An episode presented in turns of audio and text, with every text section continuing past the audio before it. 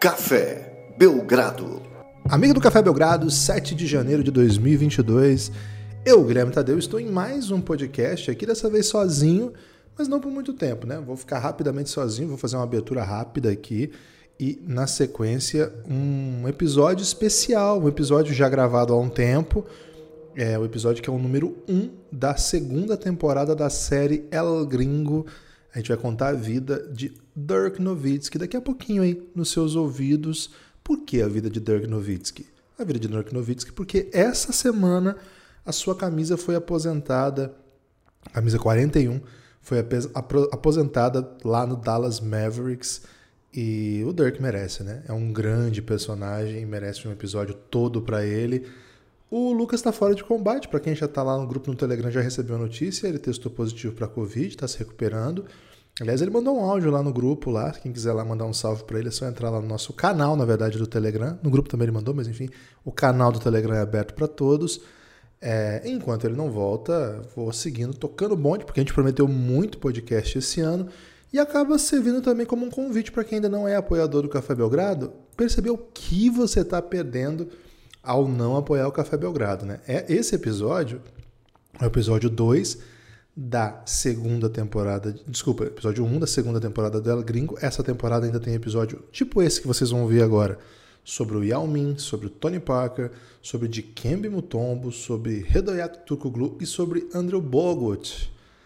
A temporada 1, para quem não sabe, já teve episódio sobre a história do Oscar Schmidt, hein? E aí, o Oscar foi mesmo?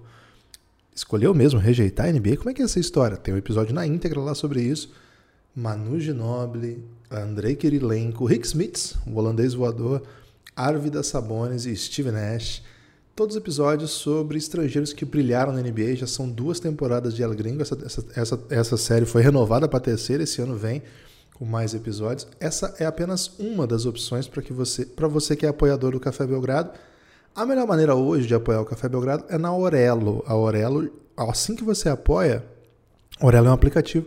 Assim que você apoia, ele já desbloqueia todos os episódios que são para apoiadores. É só você descer a barrinha que você vai ter acesso a ele. A partir de R$ reais você consegue ter acesso a, a tudo. A partir de R$ reais você vem para o nosso grupo no Telegram. Tem também os apoiadores do Apoia-se. Recentemente, nas últimas semanas, a gente tem tido um probleminha com o Biogra System. Estamos trabalhando para resolver isso.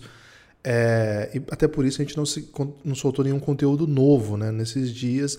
Se alguém quiser, de alguma maneira, aí, ter acesso, é, é do Apoia-se e está tendo dificuldade, manda um, um e-mail para o podcastbelgrado.gmail.com que nós vamos encontrar alguma maneira remota, assim, alguma maneira provisória para é, sanar essa questão é, pelo menos até a gente correr atrás desse problema. De toda forma, é, recomendamos o apoio via Orelo.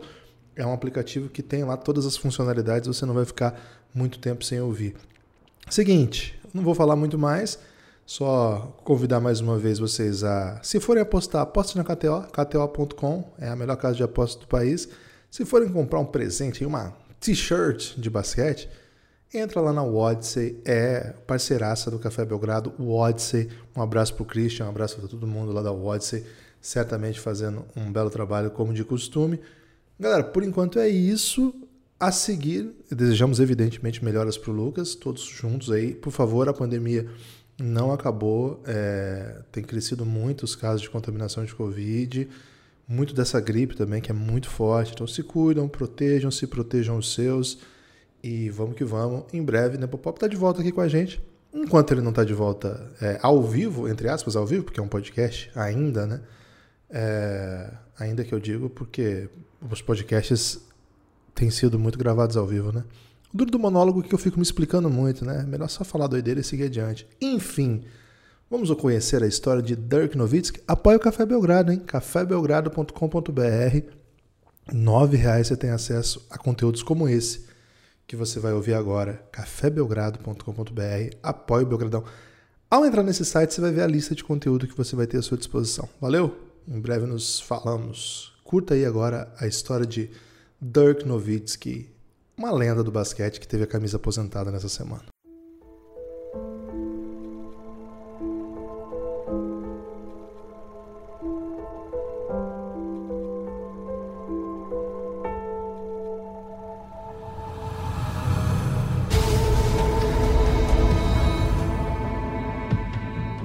Dirk Nowitzki, 10-time All-Star, NBA Finals champion. How does that sound? Unbelievable. Unbelievable. Whatever you whatever you got, just say it. You know, it's Giannis Antetokounmpo. Antetokounmpo. Luka Doncic with the full corner on the buzzer. Are you kidding me? The young man, 18 years old, drills it from full court. What is going on? Are you serious? For the last pick of the first round of the NBA draft, America's game. The Portland Trailblazers select Arvidas Sabonis of the Soviet Union.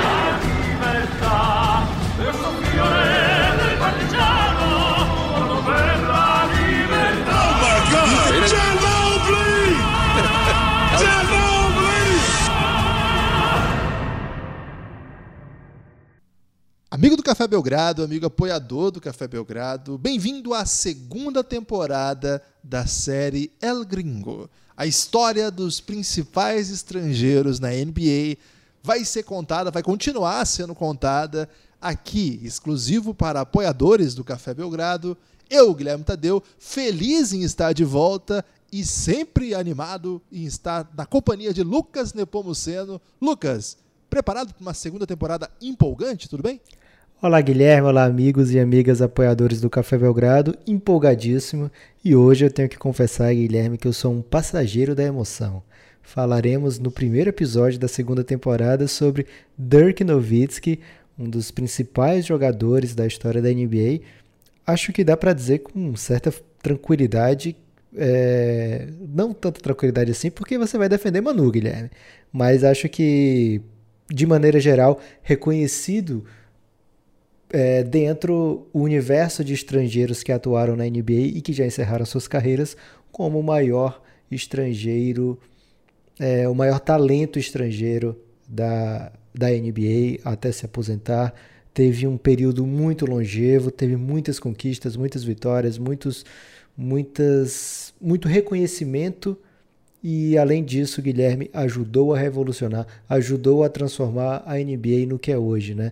Ajudou a mostrar quão versátil pode ser um jogador de garrafão, que uh, o tamanho nem sempre deve limitar o que um jogador pode ou não fazer em quadra. Dirk Nowitzki é um marco na NBA, é um jogador histórico, é um dos maiores da sua posição, é um dos maiores de todos os tempos de qualquer posição e é provavelmente o maior jogador que já foi comentado aqui no El Gringo.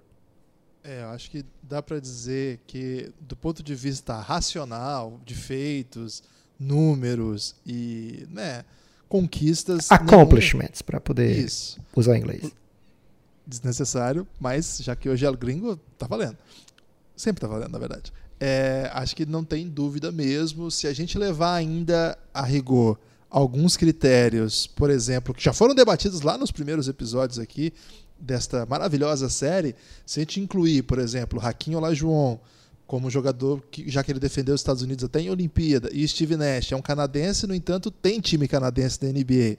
Então, se a gente tirar esses, esses asteriscos aqui e ali, é, um autêntico gringo nunca foi MVP antes dele, nunca havia sido.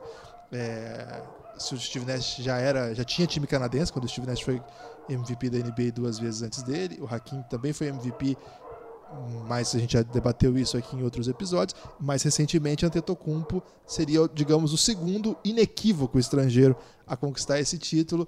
O Nowitzki também é o único, é, na verdade, ele, ele e Tony Parker são os estrangeiros a conquistar o título de MVP das finais o que também é coisa impressionante, né? É, usando os mesmos critérios. Esse não teve mais ninguém além dos dois. O Tony Parker em 2007 é, dá para dizer que foi o Tim Duncan, mas ok. O Nowitzki inequívoco também.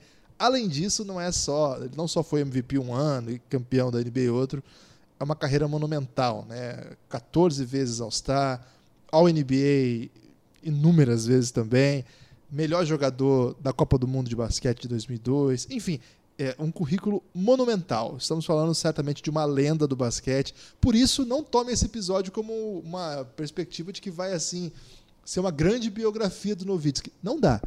A biografia do Nowitzki é uma série tipo do Reinado, assim, para falar bem a verdade, a história dele mereceria séries e séries que contassem a sua longa trajetória. Inclusive, Guilherme, estamos esperando aí o patrocínio de uma cerveja alemã para a gente fazer a série sobre o Dirk Nowitzki a carreira inteira.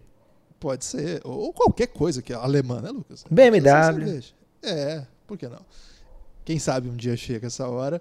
Mas até lá, precisamos homenagear Dirk Nowitzki. Esse, ele não foi um personagem da primeira temporada. Nós não estamos seguindo nenhuma ordem assim de importância, relevância, carinho.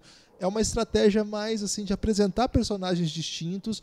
No entanto, o Nowitzki aposentou recentemente então, acho que vale a pena, até como homenagem ao primeiro ano da NBA sem Nowitzki, contar sua história aqui para os apoiadores do Café Belgrado, rememorar algumas das suas grandes trajetórias, não foi só uma, foram várias jornadas incríveis, e fazer essa análise mesmo, né? situá-lo no processo aí de desenvolvimento da posição que ele jogava, do estilo de jogo e, sobretudo, assim, festejar que carreira impressionante. Lucas, tudo tem um começo. Você quer começar do começo ou do fim?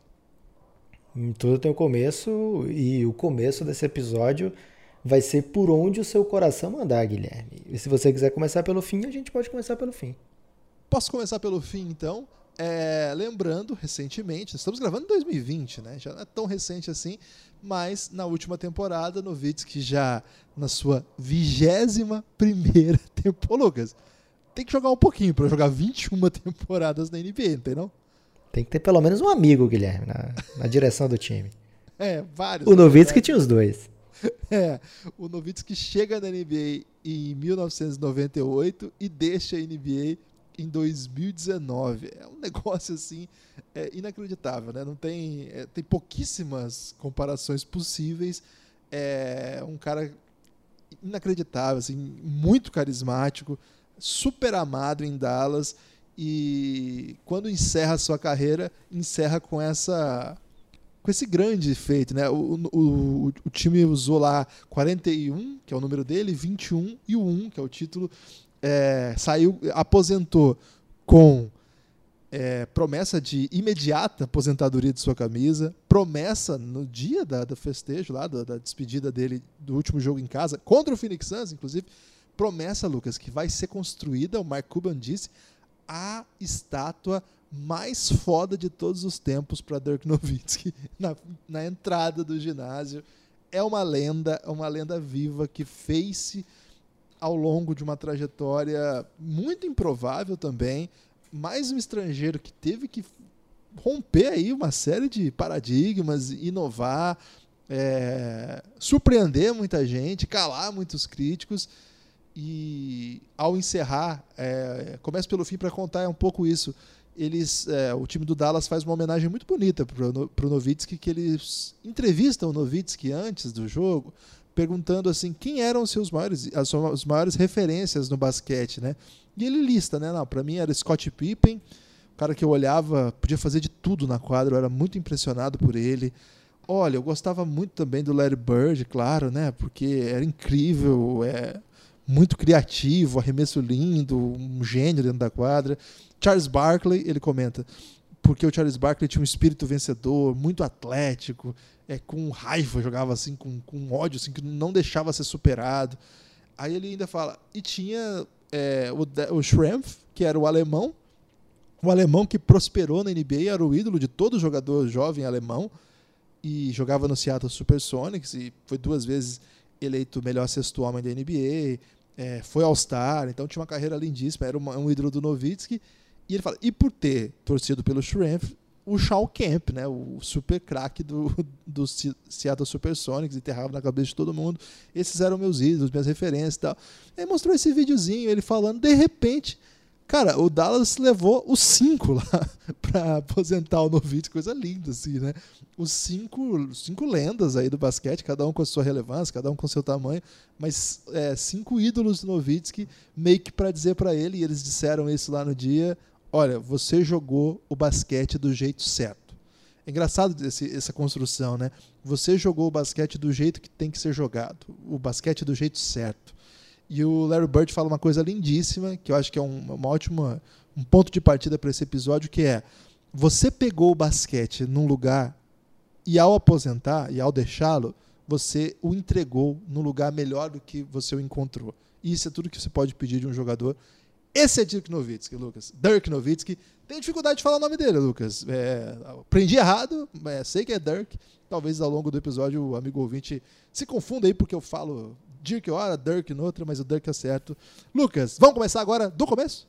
Vamos começar ainda é, relembrando do fim, Guilherme. Já com a aposentadoria feita, Dirk Nowitzki recebe de Dallas uma outra homenagem grande, né? Tem a Nowitzki Way, você que estiver passando pela cidade de Dallas, procure a Nowitzki Way, é uma rua, é, quase uma avenida, Guilherme, que batizaram em homenagem a esse cara. Aí você vê, tem uma ideia do tamanho que ele é para a cidade, né? Uma cidade que tem futebol americano, que tem todo tipo de esporte possível.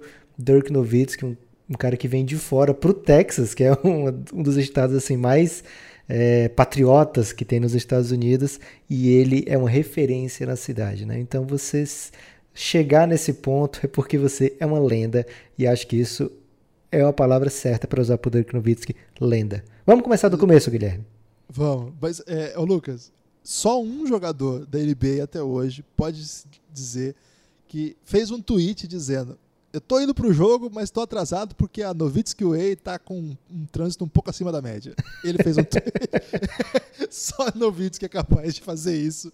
É, vamos ver outros aí. É, que lindo, né? Lucas, o Novitsky é alemão, como se sabe. É, nasceu numa cidade que não era muito referência para o esporte, é Wurzburg, né? Wurzburg. Ou Usburgo, né? Quando a gente quiser usar a, tra a tradução para o português é uma cidade que é uma cidade meio universitária, sabe? É de médio porte, mas com uma vida ativa, assim, por conta dos jovens, universidade grande. A universidade é relativamente relevante, vamos dizer assim, na Alemanha, porque o Rothring, o cara que criou o raio-x, Lucas, é lá daquela cidade. Mas quem de fato é, tumultuou aquela cidade antes de Novitz, que na verdade é uma, uma referência de lá, é o Heisenberg, o pessoal que assistiu Breaking Bad vai se lembrar aí quando o Walter White entra numa lá e ele fala que é o Heisenberg, vira meio que o, o codinome de vilão dele, né? O Heisenberg era de lá, de Wurzburg. Agora a gente sempre ouve Wurzburg como a cidade de que Maxi Kleber nasceu, que era a cidade de Dirk Nowitzki, Dirk Nowitzki, a cidade que deu aí dois jogadores para a NBA. e aí, você, amigo ouvinte, Kleber. Que está ouvindo em 2032, já tá botando no Google aí Maxi Kleber para procurar quem é esse cidadão. Quem é esse cidadão? É aquele que ganhou títulos jogando lá do Luca Doncic. É, ele fez isso. Fez seu, fez seu nome aí por uma época. É, o Novitsky, é filho de um casal de esportistas, né? O, a mãe jogadora de basquete, jogou pela seleção alemã. O pai jogador de handball. Você gosta de handball? Hum, quando o Brasil tá nas Olimpíadas, eu gosto. Se o Brasil estiver ganhando. E é curioso, porque o, o pai do Novitsky e o próprio Dirk, ele achar, eles achavam bas, é, basquete um girl sport. Curioso isso. Né? Essa é a primeira vez que eu ouvi alguma coisa nesse sentido, assim. Que o handball que era o esporte dos machão mesmo, assim. Então, quando ele era criança, ele não, não, não praticava muito, não, basquete. Ele era mais do handball, jogou muito tênis também. As pessoas vão encontrar aí o Novitsky, é, fotos do Novitsky jogando tênis. E é uma foto muito curiosa, porque ele é gigantesco, assim, já e segurando a raquete do lado de outras crianças, assim, muito, muito maior que os outros. Mas é no basquete que ele vai se encontrar, já um pouco mais tarde, né, aos 13 anos, e rapidamente é, mostra muita. Aptidão. é, primeiro muito alto, tem aptidão.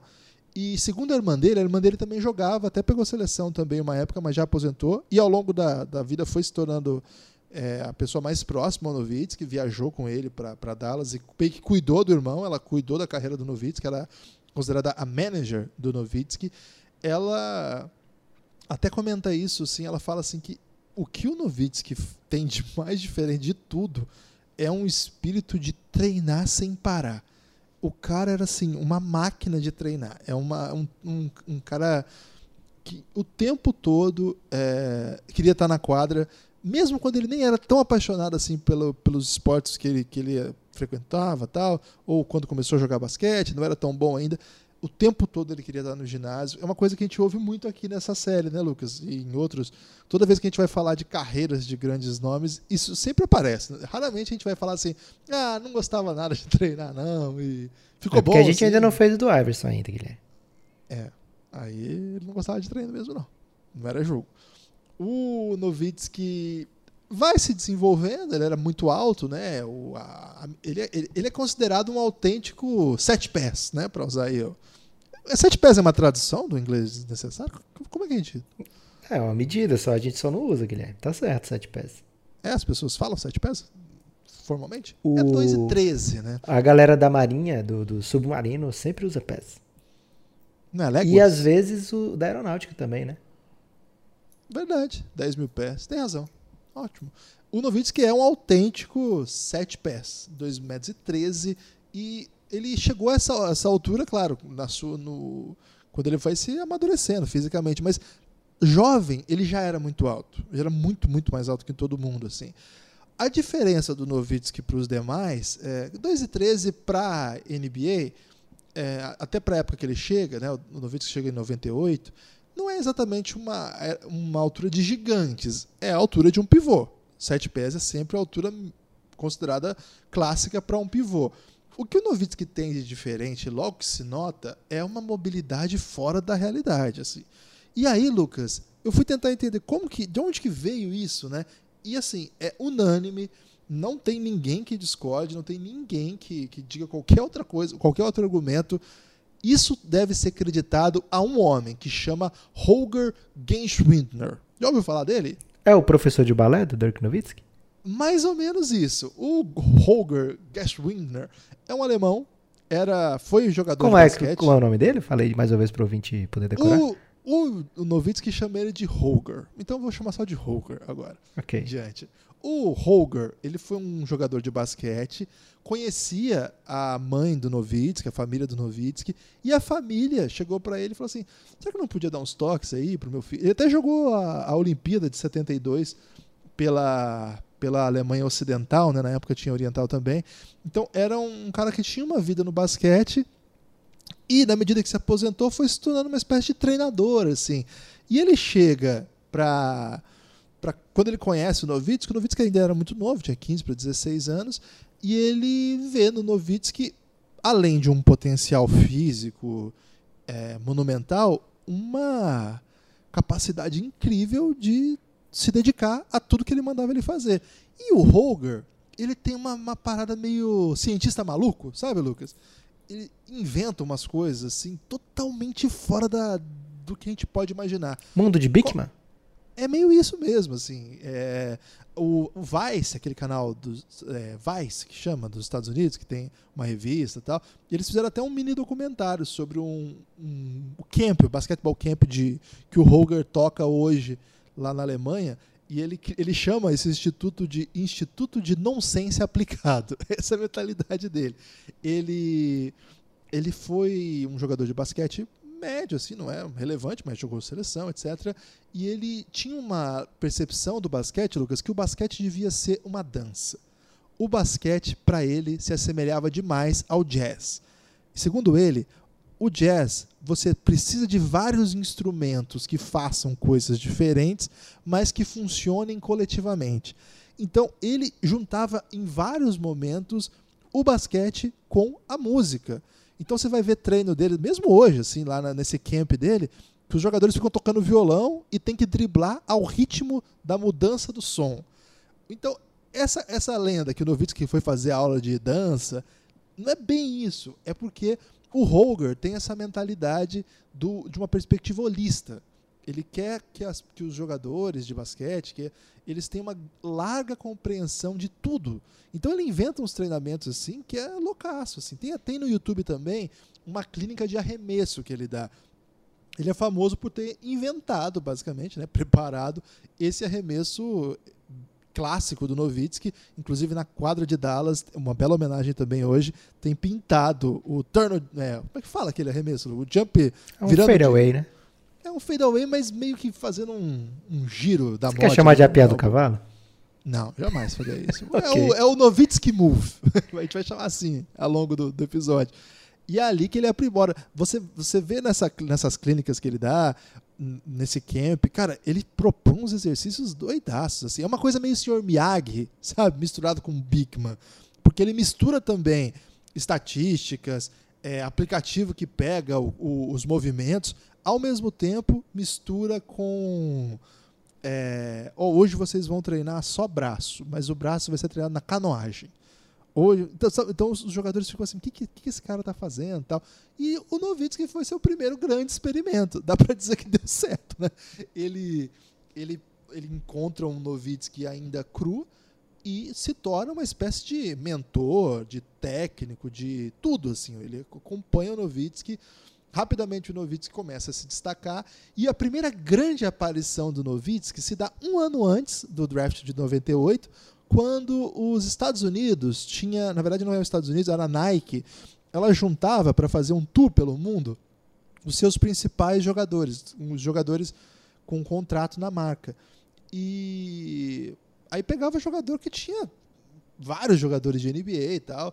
E eles fizeram um amistoso contra um time lá da, da Alemanha. E o Novitsky, como um dos jovens promissores, integrou esse time. O Novitsky já participava de seleções de base da, da Alemanha desde 96, desde um ano antes, com certo destaque, mas o time da Alemanha não, não inspirava muito carisma, sabe? Só tomava sacode só. Então não era exatamente al- alguém que estava super no radar. Só que nesse amistoso, cara, claro, os Estados Unidos fez 10 mil pontos a zero. Na Ale- a zero não, 10 mil pontos a um montinho contra o time da Alemanha. Só que nesse jogo, o Novitsky, moleque de tudo, né? O, o Novitsky é, nasceu em 78, então nós estamos falando ainda o Novitsky com 19 anos. É, numa época que hoje 19 a gente fala de um prospect já quase pronto, entrando na NBA. É, o Doncic fez todos esses números aí com 19, mas nós estamos falando de outro período. 19 era muito pouca idade mesmo, assim. E aí o um magro pra caramba, super alto, matando bola de um jeito muito louco pra lá e pra cá. O Charles Barkley que tava nesse time olha pra ele e fala assim: "Ei, daquele jeito do Barkley, né? Ele conta essa história várias vezes. Vai saber o que, que tem de verdade nesse, nesse monte de história. Mas o Barkley conta essa história já há muito tempo. E ele, esse, nesse episódio que ele foi homenagear o Novitsky, ele conta essa história novamente. É, agora, no, no- no final da carreira do, do. Ele fala que olha pro Novitsky e fala assim: "Ô, ô, que- que- que-" ele olha assim, o moleque fazendo um monte de pontos contra os Estados Unidos, como todos os jogadores de NBA. Ele fala assim: que porra é essa? Que que esse maluco aí, cara de criança, né? Ele, assim, ele pega o moleque, puxa ele e fala: Ô, ô, você vai jogar onde o ano que vem? Aí o Novitsky fala assim: É, eu vou jogar na Marinha, eu vou, eu vou pra Marinha, né? Vou, vou servir o exército, uma coisa assim. Acho que era serviço militar obrigatório, né? 18 anos e tal. É, aí o Barkley falou assim: Não tem ninguém de 2 e 13 no exército. Você não vai pra lá, não. Você vai jogar em Auburn, que é a universidade do Barkley. O Barkley queria levar ele pra NCAA. Não é o que acontece, né? Um ano depois. Isso foi em 96, é verdade. No ano, é, no ano depois, o Novitsky é convidado pela Hope Summit da Nike. É, aí sim, seu nome vem à tona. O Novitsky tem uma atuação genial, recordista, contra os melhores jovens dos Estados Unidos já, do high school. O técnico, na ocasião, era o filho do Don Nelson, o Donnie Nelson, na época auxiliar técnico do Don Nelson no Mavs, hoje um dos principais gerentes lá da- do Dallas. Ele vai aparecer ao longo. A gente falou dele no último episódio. é, no próximo episódio a gente vai falar dele, desculpa. E ele vai aparecer em outros episódios aqui, certamente, porque é um cara que entendeu os jogadores europeus antes de todo mundo. Internacionais, no caso. É, internacionais. E o Doni tava no banco desse time. O Novitsky bate recorde de ponto, rebote, destrói. Ali via tudo que ele se tornaria. Ali já tinha. é, E foi a primeira vez que o time mundo ganha do time dos Estados Unidos no Hope Summit. Isso, e- e é uma atuação assim que você vai ver um cara, moleque de cabelo esvoaçante, 2,13 metros, e 13, matando bola de todo lado, rápido pra caramba, cortando. Era um tipo de jogador que era. É que a gente já falou isso de outros jogadores, mas talvez o Novitsky tinha, tenha sido esse unicórnio ideal, assim, que de fato mudou o jogo. Assim, é- era um negócio que você falava assim: que que é isso, velho? Que que esse cara. Que tipo de jogo é esse? Que doideira é essa, né? e foi o suficiente assim para pelo menos o Donnie Nelson ficar muito ligeiro. Agora, Lucas, o Donnie Nelson fica ligeiro, o Mavis já bota o Novitsky na lista. Olha, quando esse cara ficar elegível para NBA, nós vamos ficar atento. Mas às vésperas do draft de 98, não era bem assim, né? O nome dele chegava até a ficar ausente aí de algumas projeções, não teve isso? É isso, Guilherme. A gente, para se preparar o melhor possível para esse podcast, a gente vai atrás dos mock drafts das que existiam, né? Não tinha site ainda nessa época que acompanhasse o draft e fizesse suas previsões, mas tinha as revistas, né? Com a, a principal delas sendo a SI, né? A Sports Illustrated. Ela tinha com um dos principais escritores da Sports Illustrator, que é o Jack McMullen. Ele fazia o mock draft nessa época e ele prepara o mock draft de 98 do primeiro round, né? Porque também ninguém fazia mock draft de dois rounds, Guilherme, por favor, né? E a gente procurando aqui avidamente não encontra em lugar nenhum o nome de Dirk Nowitzki, né? Às vésperas do o artigo é do dia 22 de junho de 98. O draft acontece no dia 24, né? Ou seja, dois dias antes do draft. E ainda Nowitzki era meio que secreto. Não era super secreto, né? O, o cara já tinha jogado bem Nike Hub Summit, já tinha um, um, alguns fãs né, dentro do, do, dos scouts, mas ele não era nem de longe conhecido pelo grande público e ele nem foi a grande história daquele draft, né? Assim, o, o que surpreendeu todo mundo daquele draft, que teve o, o Michael Low Candy como primeiro escolhido, foi o esse um jogador internacional, né? Assim, não é que estava fechado para para jogadores internacionais. O Michael O'Candy jogou NCAA, né? Então tinha esse conhecimento do, por parte dos scouts americanos. Mas o, o, o Dirk Nowitzki, ele entra nesse draft, é a nona escolha, é, acontece em troca, e mesmo assim não é a grande história. A grande história é, caramba, Paul Pierce, que era cotado para ser terceira escolha, é, não não foi terceira escolha e inclusive o Dallas deixa passar Paul Pierce para pegar Dirk Nowitzki, um cara muito desconhecido. Donnie Nelson levando, Don Nelson na verdade, né, que era o responsável, levou palavras duras, Guilherme, por ter deixado, deixado por ter esnobado Paul Pierce, deixou cair no colo do Boston Celtics, um, um ala de Kansas que se tornou um, um jogador de All-Star, NBA, etc. Mas o Dallas deixa passar para escolher Dirk Nowitzki. Imagina que NBA loucaça se isso não acontece, né? Pois é. que bom que era o Nowitzki pro Dallas, né? Mas é, esse é um top 10 assim bem interessante que nós temos entre os 10 três Hall da Fama, né? Vince Carter, que saiu na escolha 5, Nowitzki na escolha 9 e Paul Pierce na escolha 10, entre outros bons jogadores. Então, acho que esse esse draft entra aí como um grande bust na, na primeira escolha. O Oloakandi não tem uma carreira defensável para a altura que foi escolhido. É, mas. E tem outros bons jogadores, né? Mike Bibby, Jason Williams, que é um cara incrível, teve uma carreira linda. Larry Hughes, que sempre aparece lá no Reinado, né, Lucas? É um habitué do Reinado. É, o segundo round tem um ou outro carisma, né? Lembro sempre do Rashard Lewis. É, então é um draft bem, bem interessante. Agora, tem uma outra grande história, que na verdade é o, é o maior feito, vamos dizer assim, desse draft. Não é do, do Boston, que se deu bem aí com o Paul Pierce sobrando na escolha 10. Acho que vale a pena dizer, Lucas, que Clippers, Grizzlies, Denver Nuggets, Raptors, Golden State Warriors, Sacramento Kings e Philadelphia e Milwaukee Bucks deixaram passar Paul Pierce, né? Porque acho que o... as equipes que, que escolheram o Vince Carter, que foi o Golden State pegou e trocou para Toronto. Mas o essas equipes que não tiveram esses, essas três lendas aí do basquete tem muito a se lamentar.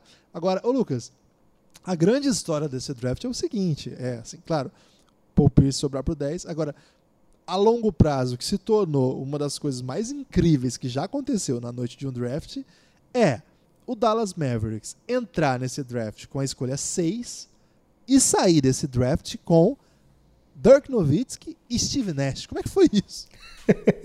é brilhantismo. Tá bom né? essa noite? Tá bom essa noite pro Dallas? é, aproveitou a loucura do, do Milwaukee Bucks, né? Se o Milwaukee Bucks faz essa troca para garantir, sei lá, o Paul Pierce, eu ficava peixe, Guilherme, porque o Paul Pierce era um cara muito cotado, era um jogador que, poxa, jogou em Kansas, é, cogitado aí para ser um superstar dentro da NBA, eu até ficava peixe. Mas o que, é que o Milwaukee faz? O Milwaukee tinha as escolhas 9 e 19 daquele draft. Ele fala: Dallas, meu amigo Dallas, pega aqui a 9 e a 19 e você me dá a 6, porque eu estou muito afim de pegar Robert Traylor, que ficou conhecido aí como Tractor Traylor, Guilherme. O Trator Traylor e era muito em função do seu corpanzil, que ele era conhecido como esse, esse nome, né? Então o Milwaukee Bucks dá a escolha 9 e a 19 para escolher na 6 o Robert Traylor. Todos os jogadores que saíram, Guilherme, entre a 7 e a 10, para dizer o mínimo, foram muito superiores ao Robert Traylor, ao Tractor Traylor. Então o Milwaukee ficasse ali na dele, mesmo que ele não... Ah, não, não conheço o Dirk, né? Peguei o Paul Pierce, beleza. É, o Dallas provavelmente já pegaria o Dirk na 6 também, mas o Dallas consegue a 9 e a 19 pela 6 para o Bucks fazer uma tremenda bobagem na 6. Com a 9, o Dallas escolhe o Dirk Nowitzki e com a 19 o Dallas faz um novo negócio, né? Phoenix Suns, meu amigo, olha só que jogador que eu tenho aqui. Pat Garrett na escolha 19, você fica com ele, eu ainda te dou uma escolha futura de primeiro round e você me dá esse armador que você nem usa que está aí no banco, Steve Nash, que tal? Phoenix Suns topou, com essa escolha, no ano seguinte, o Phoenix Suns escolheria Shawn Marion. É, então não foi tão feio como a do Bucks, mas o fato é que o, o Dallas, com pouco investimento, Guilherme, a escolha 6 e uma escolha do draft do ano seguinte, conseguiu montar uma dupla que seria o esteio para essa franquia mudar de ares, né? Porque o ouvinte que começa a acompanhar a NBA depois dos anos 2000 já conhece o Dallas como uma equipe que sempre está lá. Agora, o ouvinte mais idoso, Guilherme, vai lembrar que o Dallas era o saco de pancadas dos anos 90, né? Então, o, essa dupla, principalmente o Dirk, mas os movimentos desse período começam a dar o sustento, né? a sustância que o Dallas precisava para mudar a face da franquia. O Dallas era o pior time da NBA nos anos 90, quando foi comprado pelo Mark Cuban, um milionário bilionários, né? não sei se ele já era bilionário nessa época, mas muito rico do ramo tecnológico aí das novas. Se botar em reais, Guilherme, sempre é bilionário. Sempre é bilionário. É, fica aí a, a, uma ótima lição. É, e quando ele compra o time, ele começa um processo de reconstrução, traz o Don Nelson, Don Nelson, um grande técnico, um técnico experiente.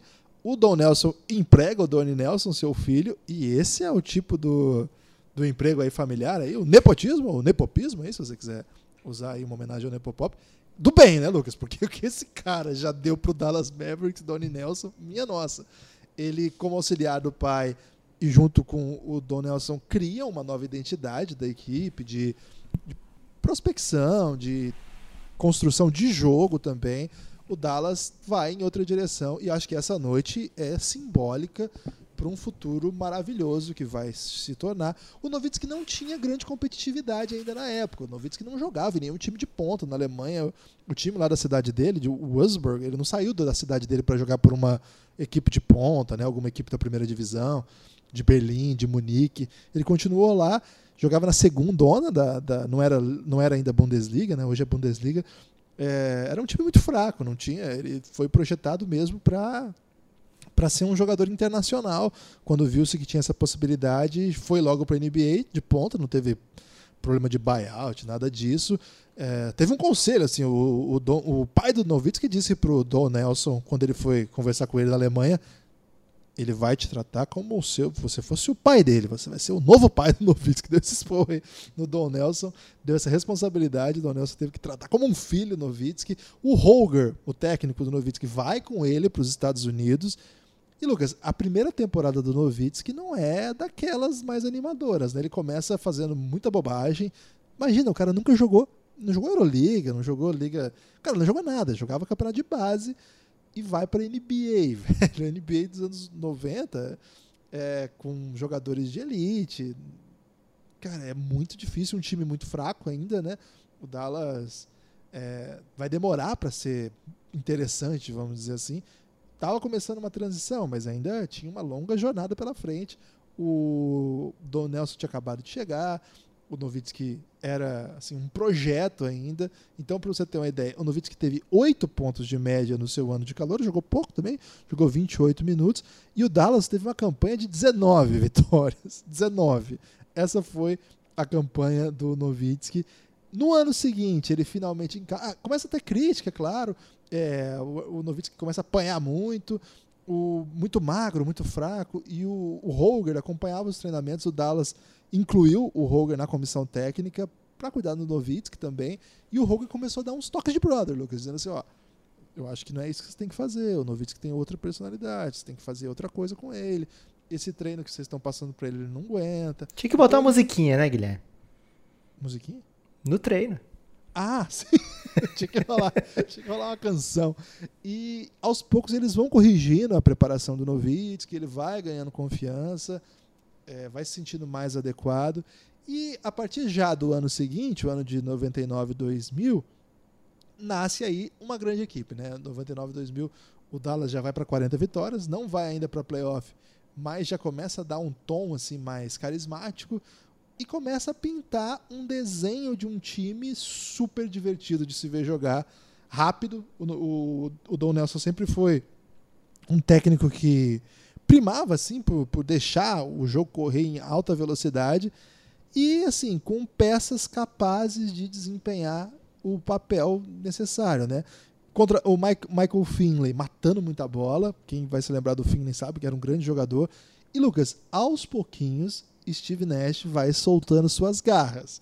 Nash, um jogador que a gente já contou a história aqui, é quem não ouviu ainda vai lá no episódio da primeira temporada, jogador que não, não havia ainda encontrado o melhor nível lá no Suns, é uma aposta do Dallas, chega no Dallas com vários jogadores também de bom nível, mas essa parceria com o Nowitzki... Com cabelo platinado, né? Lamentavelmente.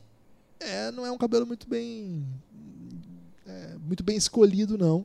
Mas, cara, rapidamente esses dois se entrosam fora de quadra antes até do que em quadra o Novitsky mais novo, né? O Nash vira meio que um tutor dele lá por Dallas. Tem uma história até engraçada assim que o Novitsky conta que quando ele chega em Dallas, logo que ele chega do draft e tal, ele tem uma recepção no aeroporto, Lucas. Assim. Ele ficou, imagina, era uma cidade pequena da Alemanha, ele ficou chocado, falou: "Que isso?"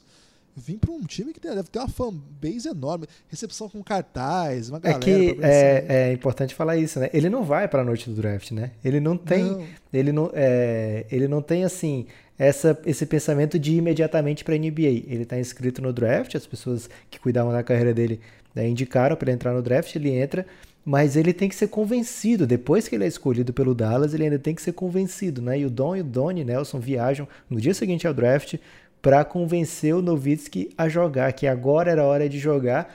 Tava em ia começar o lockout da NBA naquele momento, né? Então é, foi um momento esquisito assim, mas é, entre o draft, 24 de junho, e esse dia da chegada do Dirk Nowitzki, que é 28 de junho, que a cidade está assim, esperando aquele cara, né? Aquele cara que fez o, o Don Nelson deixar de escolher Paul Pierce para pegá-lo, né? Então, é, as pessoas começam a querer saber o, quem é esse Dirk, para onde ele vai nos levar. E aí as pessoas estavam empolgadas, Guilherme. É, mas, Lucas, quando ele chega, tem cartazes, né? Bem-vindo. Ele, ele falou assim: Nossa, como eu tô bem, bem recebido. Ele falou assim: Eu só soube anos depois que foi, foi o Dom Nelson que mandou a galera lá que trabalhava no Dallas. Era tudo funcionário. Ele começou a ver todo mundo no clube. Falou: Parece que eu conheço pessoal. é, era uma cidade é, futebol americano muito forte, né? O Texas, tudo isso. E um, um, uma história que ficou curiosa nessa época, Guilherme, é, conhecida nessa época, é que quando ele foi para os Estados Unidos, ele ia ficar na casa do Don Nelson, assim que ele chega, e ele levou toalhas, que ele não sabia se ia ter toalhas para ele lá, Guilherme. e ele, é, logo que chega com o Nash, com o cabelo platinado, e os dois começam a, a ter uma linda relação, né, Lucas? Agora, essa dupla que muda o Mavis de patamar é, começa a dar sua cara mesmo no ano 3, né? Nós falamos no ano 1 que foi um horror, o ano 2 que foi muito bom do Novitsky, mas ainda o Novitsky no ano 2 dele já tem 17 pontos por jogo, já começa a mostrar seu arsenal, mata a bola de 3. Cara, nós estamos falando de um cara de 2 e 13 que matava a bola de 3, mas não é assim. O Manutebol, eu sei, matou uma bola de 3 lá de vez em quando. Tá? Era um cara que matava com fluidez, com arremesso lindíssimo, com um refinamento técnico. assim. Era um, era um esplendor ver o Novitsky jogar, era impressionante. Cara, a partir do ano 3, esse time engata 53 vitórias e aqui nós temos aquele time, né? Assim, aparece aquela, aquele ritmo, aquela intensidade e, claro, Steve Nash por trás disso tudo, né, Lucas? Eu queria que você falasse um pouco desse primeiro momento do Novitsky, já como grande jogador, ainda muito jovem, 22 anos, mas com o Steve Nash como seu condutor, o maestro daquele time que tinha Joan Howard, Michael Finley, tinha Sean Bradley, né, um cara maior que o Novitsky ainda, jogava de pivô, o jogava na posição 4. Steve Nash e Novitsky, Lucas. Cara, é uma amizade, né, que transcendia o basquete. E assim, dentro de quadro você via eles se complementando completamente, assim, né? Eles fazendo um através do outro o time melhorar, jogavam juntos de uma maneira que não era simplesmente estavam em quadra juntos, mas é, parecia que eles sabiam juntos o que ia acontecer, né? Lógico, com alguns anos, talvez não no terceiro ano já, mas ao longo daquelas batalhas de playoffs do Dallas, sempre utilizando esse trio maravilhoso, né? Steve Nash, Dirk Nowitzki, Michael Finley. Foi um trio que trouxe a velocidade de volta para a NBA. A gente está falando aqui de um basquete lá dos anos 2000 que era muito o pace quase estático, Guilherme, né? O aproveitamento da posse de bola, aquela bola jogada no poste baixo, aquela lentidão proposital para controlar o jogo da maior maneira possível e o Dallas jogando no uptempo, né, na velocidade máxima. Espaçamento ainda não era nada parecido com o que veio se tornando alguns anos depois, mas mesmo assim, é, chutadores espalhados pela quadra. Steve Nash e Dirk Nowitzki jogavam muito diferente de, de muita gente, né? O Dirk Nowitzki jogava na posição 4, era a posição que era laureada por Tim Duncan, né? Uma posição assim que tinha jogadores é, muito pesados, técnicos para fazer jogadas no poste baixo, né? Então tinha vários jogadores também tinha quis passar um pouquinho, né, para aquela matar aquele mid range um pouco maior, mas era sempre jogadores mais pesados, mais próximos à cesta, jogadas trabalhadas para aqueles ganchinhos, né? E enquanto Dirk Nowitzki conseguia trazer uma amplitude muito diferente para o jogo dele, né? Então, é, o Dirk Nowitzki ao longo do, do, da sua carreira foi aumentando esse arremesso de três pontos, né? Que era o diferencial, o principal diferencial quando você via o jogo desse power forward e comparava com outros power forwards, você via, caramba, o Dirk Nowitzki está ali arremessando quatro bolas de três pontos por jogo. Isso hoje em dia é qualquer qualquer power forward faz isso, Guilherme. Mas nessa época era uma coisa assim muito, muito, muito diferente, né? Porque você tinha um jogador daquela posição, daquela altura, arremessando 4 para 5 bolas de 3 pontos por jogo, era algo que você não via. Então, acabou acontecendo também efeitos colaterais, até alguns desastrosos para alguns times, porque os times procuravam nos drafts seguintes quem é o próximo Novitsky? Como se fosse assim, algo né, regional, né? Deixa eu ver aqui na Europa. Quem é que tá na Europa que vem pro draft, que é grande e eu vejo aqui no workout matando bola de três? E aí jogadores como o... Se tivesse um cabelo, hein? O Skita Stickville lá, sei lá como é que fala o nome daquele cara, é, foi escolhido escolha 5, né? No draft pouco tempo depois. Os times procurando o próximo Dirk Nowitzki, né? Como se fosse algo fácil de ser reproduzido. Como se todo mundo tivesse treino com música, Guilherme. Não é todo mundo que tem treino com música, não. É, Hogan então, só tem um e tava com o Nowitzki. Essa dupla, Steve Nash e Dirk Nowitzki, ela não é tão duradoura como você pensa, outras duplas da NBA, mas tão marcante quanto. Talvez, Guilherme, aí eu vou ter que trazer aqui essa informação por causa das fotos que ficaram divulgadas aí na internet ao longo do tempo. Os dois bebaços curtindo a, a noite de Dallas, né? Ou de outra cidade qualquer, é, tirando fotos com fãs, assim, sem nenhum pudor é, período pré-Instagram. Imagina o Instagram nessa época, Guilherme. O que, que não ia rolar aí do Nash e do Nowitzki aproveitando a vida, digamos dessa maneira. procura aí com muita facilidade, você acha no Google botando Dirk Nash Pictures. Você vai achar muita foto engraçada dos dois aí, bebaças. É, não é uma, um, uma duração tão longa, são, sei lá, seis temporadas, sete, acho que seis temporadas que eles jogam juntos, né? É, mas parece muito mais, né? Por conta do quanto marcou a mudança do Dallas é, dentro da NBA, né? O, como marcou aquele, aquele posicionamento do Dallas de ser primeiro sair de uma equipe que não era competitiva para uma equipe super competitiva e segundo para o Dallas trazendo a maior eficiência ofensiva da liga naqueles anos. Não era um time que ia tentar vencer através da, da defesa, né? É, essa frase do campeonatos ganham jogos. Não, desculpa. Já comecei errado a frase. É porque ataques, essa frase me irrita. Lucas. Ataques ganham jogos e defesas ganham campeonatos, né? Essa frase aí tava no auge dos coaches da época, Guilherme. O pessoal aí que era Isso é pré-coach. É, o pré-coach tava, tava expandindo essa frase aí para todos os, todos a quatro, os quatro cantos do mundo. É, e o time do Dallas jogava um basquete diferente, muito competitivo. Então, todo ano esse time estava lá disputando playoff com, com chances de ir fazer campanhas profundas, todo ano ganhando mais de 50 jogos, ou por volta de 50 jogos, alguns anos é, iam além, né? 60 jogos, 2002, 2003 é muita coisa, né? É muito jogo para você ganhar na temporada só. E esse time ia meio que é, desafiando a NBA, mostrando uma outra maneira de jogar uma maneira mais veloz, uma maneira mais vistosa. Era um dos times assim que as pessoas mais gostavam de assistir jogando.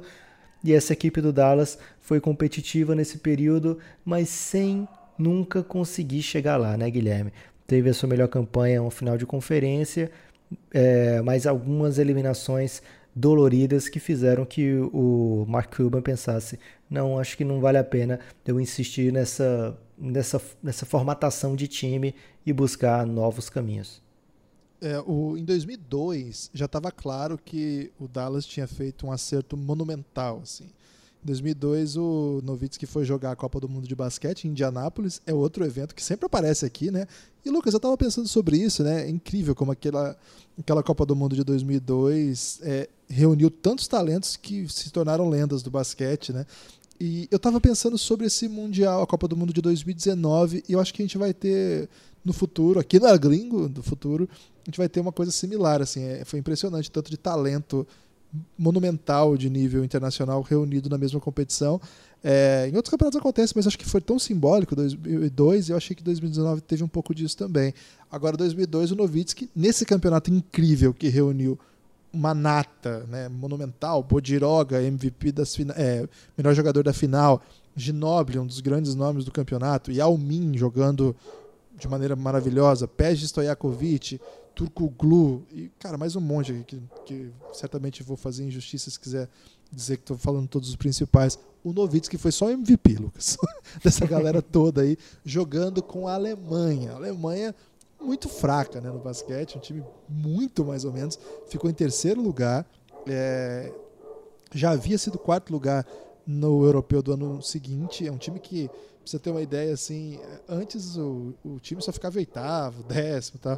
e entrega aí esse terceiro lugar de Copa do Mundo, né? Terceiro lugar na Copa do Mundo que já tem, assim, várias, várias equipes de ponta. Afinal, Argentina e Iugoslávia.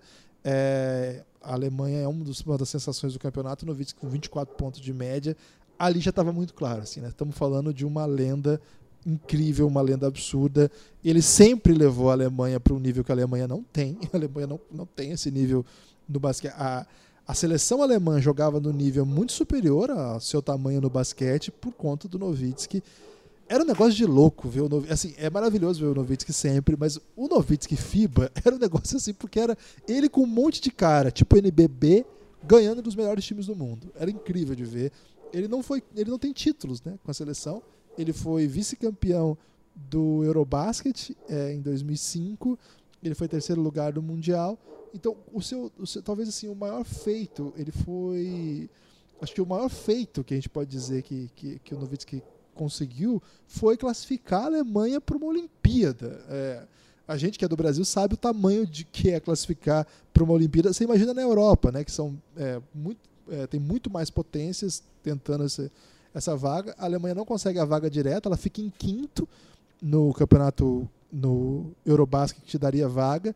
Então ele consegue vaga para o pré-olímpico mundial, mas não para a Olimpíada direto. Nesse pré-olímpico mundial, 2008, ele vai encontrar o Brasil e vai dar um sacodezinho no Brasil. Vai é, o jogo que vale vaga olímpica, a semifinal, é contra Porto Rico de Bareia, seu companheiro de, de Dallas já na época. E ele vence, vai para a Olimpíada, se torna o porta-bandeira da Alemanha naquela Olimpíada de Pequim. É, lindíssima cena, assim. Um dos grandes momentos da carreira do Novitsky, né? O símbolo de um país que é super esportivo, né? Um país que tem lendas em várias modalidades, um país que, que tem uma tradição enorme em, vários, em várias coisas, menos basquete. E o cara que porta a bandeira era Novitsky. É, com essa análise que eu dou uma sintetizada na sua incrível carreira pela seleção alemã, que não tem título, mas tem isso tudo, né? Então, o Novitsky é também uma lenda FIBA, né? Uma lenda que conseguiu transferir o seu bom rendimento nessas competições. E a gente que sempre acompanhava muito, a gente ficava assim, será que ele vai jogar esse ano? Porque tem isso, a NBA às vezes não libera, tem isso do, do contrato, tem isso do seguro, que é sempre muito caro.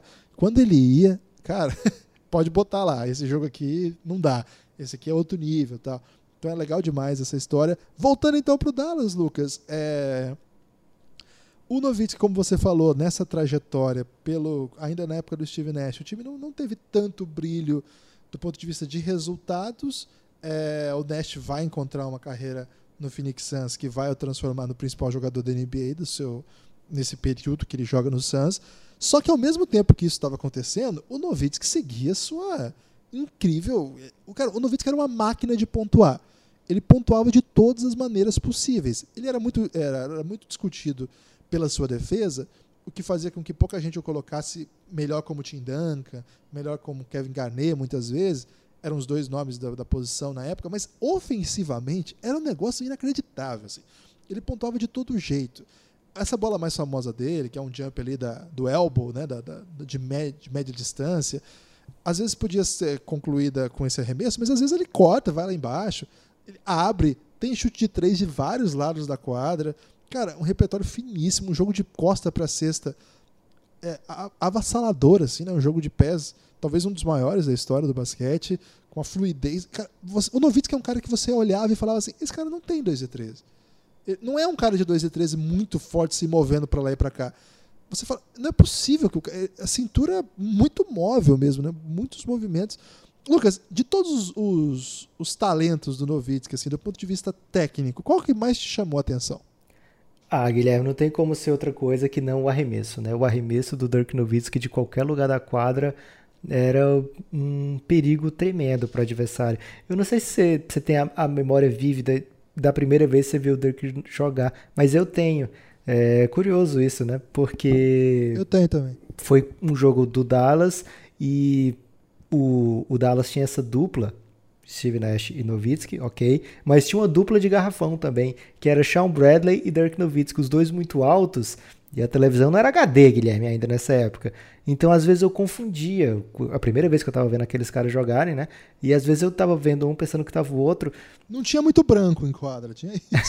é, então, teve uma jogada que o Sean Bradley leva uma enterrada Aí eu, caramba, esse cara aí é, é muito bom para levar enterrada, né? Porque ele é muito alto, todos os dois muito altos. O Sean Bradley é ainda mais alto do que o Novitsky, né? O Sean Bradley tem quase da altura do Yao Ming, mas o Novitsky também muito alto, né?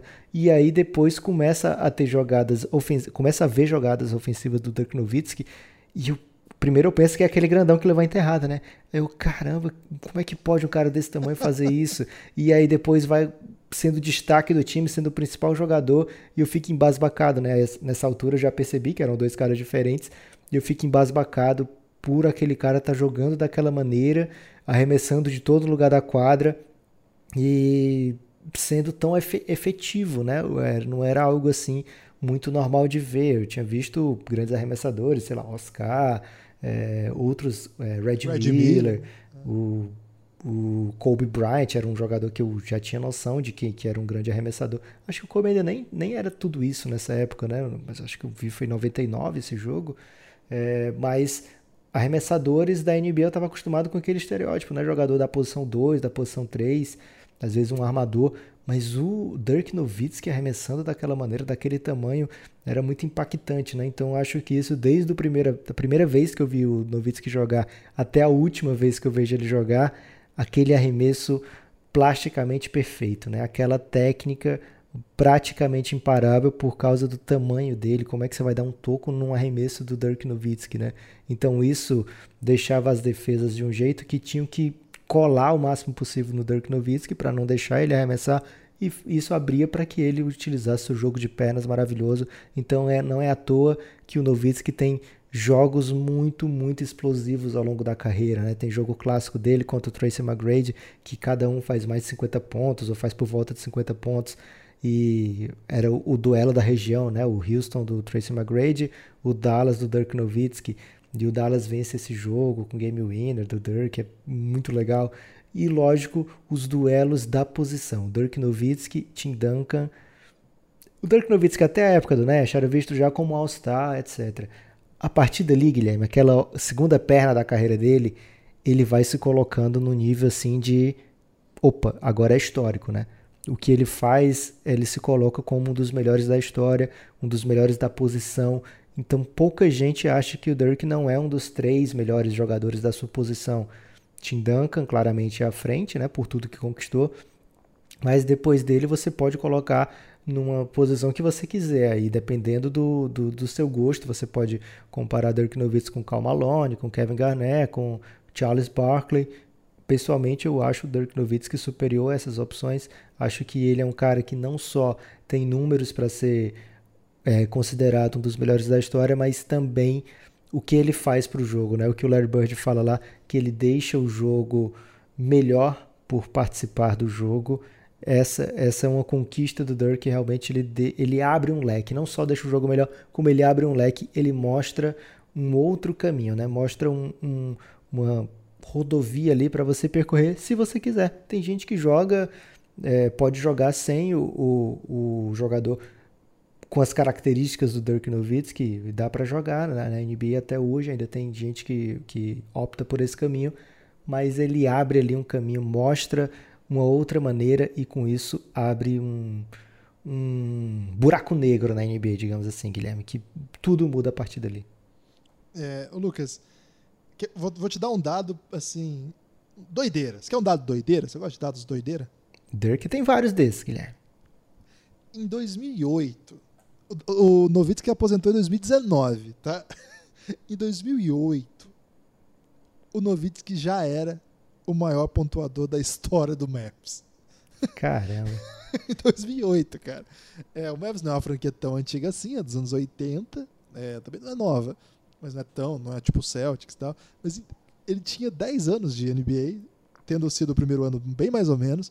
Em 2008, ele já era o maior pontuador da história do Mavis. Você imagina que nessa época ele ainda não tinha título, por exemplo, o título maravilhoso dele.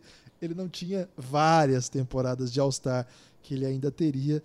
É, recentemente, a gente está gravando isso em 2020, né, em janeiro de 2020, o Jerry West deu uma declaração dizendo que acha que o, que o Doncic vai ser maior do que o vai ser o maior jogador da história do Dallas. E eu ninguém eu não tenho ninguém vai me suspeitar de ser hater do Doncic aqui, mas o Jerry West deu uma exagerada. O Doncic vai ter que comer muito arroz com feijão ainda.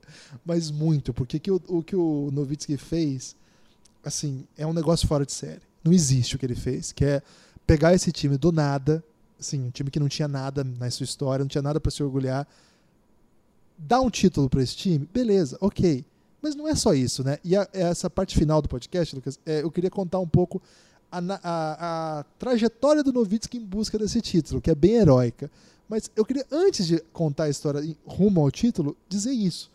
Não fosse o título, o Novitsky, cara, já seria assim absolutamente incrível, absolutamente fascinante, uma trajetória monumental. É que de fato a gente precisa desse desse anel, né, dessa grande conquista para dizer assim, e ele tem o título. Né? Não é uma coisa que o persegue. Lucas, o Novitsky é mais do que simplesmente ter ganho um título, você não acha? Certamente, Guilherme. Muitos dos meus jogadores favoritos não têm título, né? É Steve Nash, que foi amplamente citado aqui. O Red Miller também é um dos meus jogadores favoritos, também não tem título. O Dirk Nowitzki, caso não tivesse conquistado o título de 2011, seria mais um desses casos. Porém, é, essa busca dele intensa pelo título, que teve vários percalços no caminho, né? É, acaba agraciada, acaba com um momento assim de filme, né? Um momento heróico, um momento de filme, um momento hollywoodiano, o cara, da maneira mais impro, no ano talvez mais improvável, Dirk Nowitzki vai lá e conquista esse título.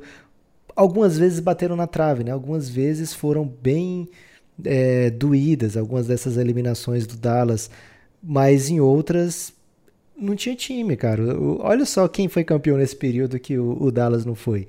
O San Antonio de Tim Duncan, Tony Parker e Manu Ginobili e Popovich. O time do Dallas não era superior a esse time. Não tinha ainda mais com a galera na primeira fase, né, que era a galera mais jovem. Depois, ou antes, né, no caso, teve a dominância de Kobe Bryant e Shaquille O'Neal, três anos, também não, não era muito viável ali naquele período, ainda mais que eram bem no começo dessa, desse, dessa caminhada do Dirk, né? Aí teve o título ali do Detroit Pistons, que também contava com o time impossível de ser vencido ali do Lakers, o timaço do San Antonio, né? Então, é, aquelas ameaças do Oeste ainda estavam por lá.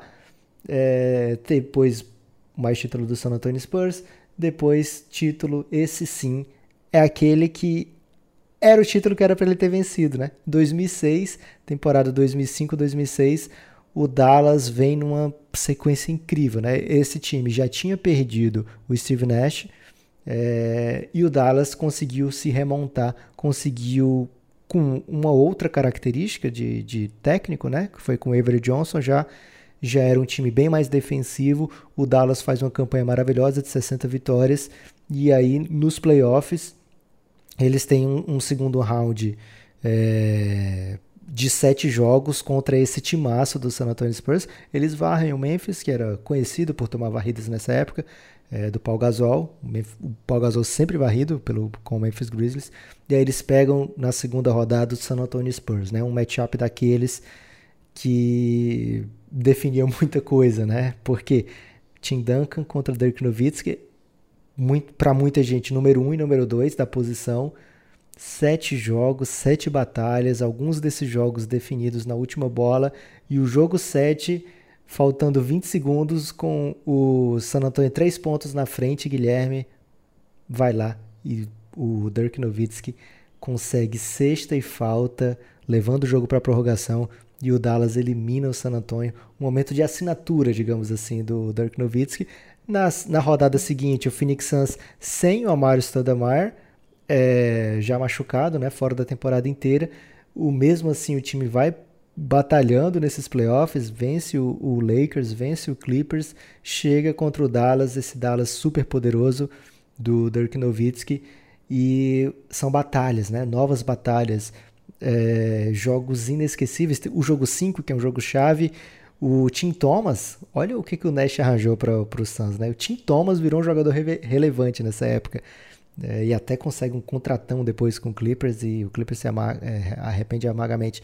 Mas o Tim Thomas ele começa a fazer trash talk com o Dirk Nowitzki e manda beijinho durante o jogo. Não foi uma boa ideia, né, Guilherme? O Dirk faz 52, 53 pontos e o time do Dallas abre 3 a 2 depois venceria. E o Dirk fazia, fez a comemoração do Tim Thomas, é, provocando o Tim Thomas, aquela que ele passava a mão na frente do rosto assim. É um jogador que não fugia do, das, das brigas, né? Assim, dos, dos debates dentro da quadra. Um jogador que nunca se omitia. O Dirk Nowitzki, apesar da cara de bonzinho e apesar de ser uma figura bonachona até, né? Assim, perante os fãs, ele dentro de quadra era um guerreiro, era não queria ser derrotado de maneira nenhuma, nem levar desaforo para casa. E aí vem as finais contra o Miami Heat de Dwayne Wade, de Shaquille O'Neal, mas um Miami Heat que não parecia tão temível, por exemplo, como o San Antonio Spurs. Um Miami Heat que leva um 2 a 0 de cara assim pro, pro, pro Dallas. E depois, Guilherme, vai ter gente que vai dizer que foi uma das atuações mais esplendorosas é, de um jogador em finais da NBA, que foi a remontada do Miami Heat, quatro vitórias seguidas, com shows e shows de Dwayne Wade. Vai ter quem vai dizer. Quase 40 pontos de média o Wade teve nessas quatro partidas. vai ter quem vai dizer que foi um show realmente, mas um show da arbitragem, porque o Dwayne Wade bate ali mais lance livre do que qualquer pessoa na história da, das finais da, da NBA. Não, não tem essa, esse dado aqui, Guilherme. Não é certeza, tá? Mas o dado de quem estava assistindo na época, a, a impressão de quem estava assistindo na época é que, caramba, que doideira, né? Foram 75 lances livres que o Wade bateu naquela série, em seis jogos, dá uma média aí de 12 alguma coisa por jogo. Realmente não foi pouca coisa o que ele bateu de lance livre. É, foi motivo de muita reclamação e até hoje é motivo de muita reclamação. 75 ele converteu, tá? Foram 97 que ele teve direito de bater na série em seis jogos, quase 100 lances livres é, em seis jogos. O Dirk, por outro lado, teve 55, que foi o grande líder do Mavis, né? É, mas não dá para negar que o, Wade jogou muito naquelas finais. Eu fico num, num, meio termo aí, Guilherme. Talvez a arbitragem tenha é, dado superstar calls para o Dwayne Wade, mas não dá para negar que o Miami Heat ganhou na quadra, 35 pontos de média para o Wade, né? Não foi só lance livre que ele converteu, não foi só lance livre que ele fez, foi realmente uma combinação ali de Dwayne, é, Shaq, um pouco de sorte e um pouco de azar também do, do time do, do, do Dallas de não encaixar os jogos, né? Por exemplo, o jogo 3 foi dois pontos de vantagem para o Heat, né? Se o, o Heat perde aquele jogo, o Dallas abria 3 a 0. É, o jogo 5 também um pontinho de diferença. Então foi realmente detalhes. Nos detalhes, o time do Miami conquista esse título. E aí poderia ter sido um baque na carreira se o, o Dirk Nowitzki não tivesse um título na sua carreira. Seria aquela pedra no sapato eterna é, perder esse título para o Miami. Seria. E aqui eu acho que a gente já começa a ver um outro dado da sua personalidade, que é esse coração, essa vontade de ganhar, né? esse sangue no olho mesmo, assim. É... Logo que o time perde essa final, né? O Novitsky volta no ano seguinte para a sua grande temporada da carreira, vamos dizer assim. Né? Temporada né? regular. Temporada regular. Ele disse que o melhor, o melhor playoff, a melhor série de playoff que ele jogou foi essa que você falou agora sobre os contra o Spurs, que eles eliminam o Spurs na semifinal de conferência. Ele até comenta, né, que o Spurs era tipo um irmão mais velho contra o Dallas, que assim, batia neles a hora que quisesse, assim. Tava, vem cá, vou apanhar mais um pouquinho, vem apanhar um pouco. Os Spurs sempre derrotavam o Dallas e nessa série, né, o Nowitzki joga demais, vezes demais. Aquela foi a melhor atuação, a melhor série de playoff da sua carreira, o Nowitzki considera. Isso já ao final da carreira ele considerou isso. Mas é, a melhor temporada regular é a temporada do ano depois desse revés, que é pô, triste pra caramba. Você tá com 2 a 0 contra um time que não é assim um time impossível de vencer, é um time que você se julgava capaz de derrotar e perde um título, é assim, doloroso demais. Oh, fora, que... fora o Wade com 24, o Cheque com 33, Guilherme, o time tinha James Posey, Alonso Mourning, assim, no fim de carreira, jogando pouquíssimos minutos, né? Jason Williams, também no fim de carreira, que era um, um. Antoine Walker, sendo Antoine Walker. é, o Donis Haslem, que um jogador que o, Dallas, o Miami tinha trazido, assim, nunca tinha sido draftado, jogou na Europa, etc. O Miami traz. É, e esses eram os grandes nomes daquele time. Né? Tinha o Gary Payton também, com 37, jogava poucos minutos por jogo mas dava aquela experiência, né? Pouca gente assim de relevo, digamos assim. É um time curioso na, na galeria dos campeões. É. E o, imagina como é que é perder para um time assim, né? Você que está ali voando. Você imagina, agora eu vou ter que ganhar de novo do Spurs, vou ter que ganhar de novo do Suns do Nash, vou ter que passar por tudo isso de novo para voltar para a final da NBA, né? E, cara, a melhor maneira que você pode responder isso é voltar para uma temporada regular e ganhar o prêmio de MVP, MVP da NBA. Né? A gente falou aqui como é difícil ganhar esse prêmio, como poucos jogadores internacionais, poucos jogadores geral, né? É impossível ganhar esse prêmio sem, você ser absolutamente formidável, né? Absolutamente dominante, absoluta, absolutamente incrível. É, e o Novitsky foi o grande jogador de um grande time, né? Isso sempre conta muito para a temporada. O Dallas veio de uma temporada ali que foram 67 vitórias. Ficou difícil não dar para o Novitz, que era o grande. Uma, uma, temporada incrível também, né? Uma temporada de 24 pontos, 9 rebotes, mas é mais que isso, né? Mesmo dominação. é incrível. Pô, Novitsky merece MVP. É, é, muito bonito, assim, pensar, né? O, o Holger, o técnico, tá sempre com ele, olhar para ele conquistando isso, né? Um menino que ele conheceu lá na Alemanha, numa cidade super pequena. E, assim, não, é pro basquete, né? E botá-lo como o melhor jogador do mundo, né? Coisa maravilhosa. Vamos pra playoff. E no playoff dá uma doideira, Lucas. Tava indo tudo bem. a, a grande... tá muito bonita a grande história do Golden State antes de ser o Golden State, né, Guilherme? A grande orgulho daquela franquia do, dos anos 2000 era essa eliminação do Dallas Mavericks, o Golden State com a pior campanha entre os classificados, a oitava campanha, e assim, conquistando a vaga no finzinho, né, na última rodada, o time conquista a oitava vaga, vai para uma série de playoffs contra o Dallas, mas um dado curioso. Na temporada regular, o matchup casava. Esse, esse time do Dallas que tinha 67 vitórias e só 15 derrotas, dessas 15 derrotas, 3 era pro Golden State, né? Um time que quase não vai pros, quase não ia para os playoffs, tinha ganhado 3 do Dallas naquela temporada. Né? Então era um time que tinha o número do Dallas, dá para dizer assim. Mesmo assim, entrando na série, era o amplo favorito, o Dallas Mavericks, do que seria coroado MVP, Dirk Nowitzki, e uma grande doideira acontece, o time do Dallas é eliminado em seis jogos. E aí, Guilherme, parece ter passado o bonde, né? Quando acontece isso aí, parece que, opa, agora a chance do Dallas passou. A hora do Dallas ter sido campeão era aquela, não foi. E aí depois vieram alguns tropeços, assim, esperados, dá para dizer isso, né? Que o Dallas, daquele momento em diante, não entrava mais em nenhuma série de. não entrava em playoff mais como aquele super favorito. É, esse, time do, esse time do Golden State aí casava muito, acho que pela velocidade, né? Pela intensidade. Baron Davis, Stephen Jackson, Jay, Jay Rich, Matt Barnes, era um time era um time que jogava muito duro, né? Muito pesado. Essa derrota é muito dura para o Nowitzki. Ele depois, assim que ele, o time é eliminado, ele vai pro tipo para uma para um tour assim. Você assistiu, você assistiu Lost, Lucas ou não? Nunca tive essa oportunidade. Aliás, a oportunidade tive muita, Guilherme, mas nunca tive a vontade.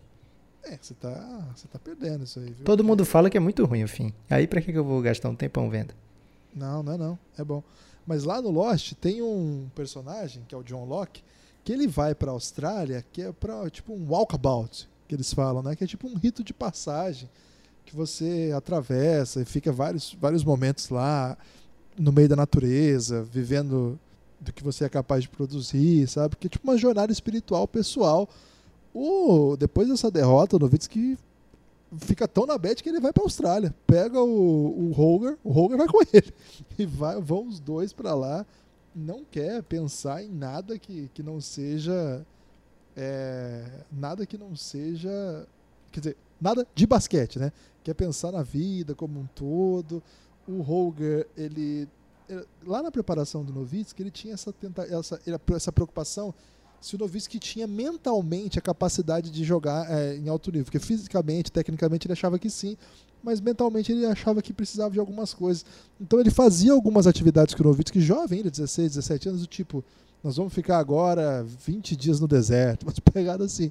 Então acho que foi uma espécie de. Já com o Novitsky, o melhor jogador do mundo, passando por um problema dificílimo, né? Que é assim, não conseguir é, superar um adversário muito menor com a responsabilidade de ser o melhor do mundo, ele achou que seria uma boa conexão assim espiritual ou assim de tentar compreender melhor a si mesmo, né? Essa história ficou, ficou muito muito famosa assim, né? Tem até uma matéria do Dallas Observer que é um jornal lá da cidade do, do Mavs, que apelidou né, essa jornada de Crocodilo Novitsky, né? Fazendo trocadilho aí com o Crocodilo Dandy.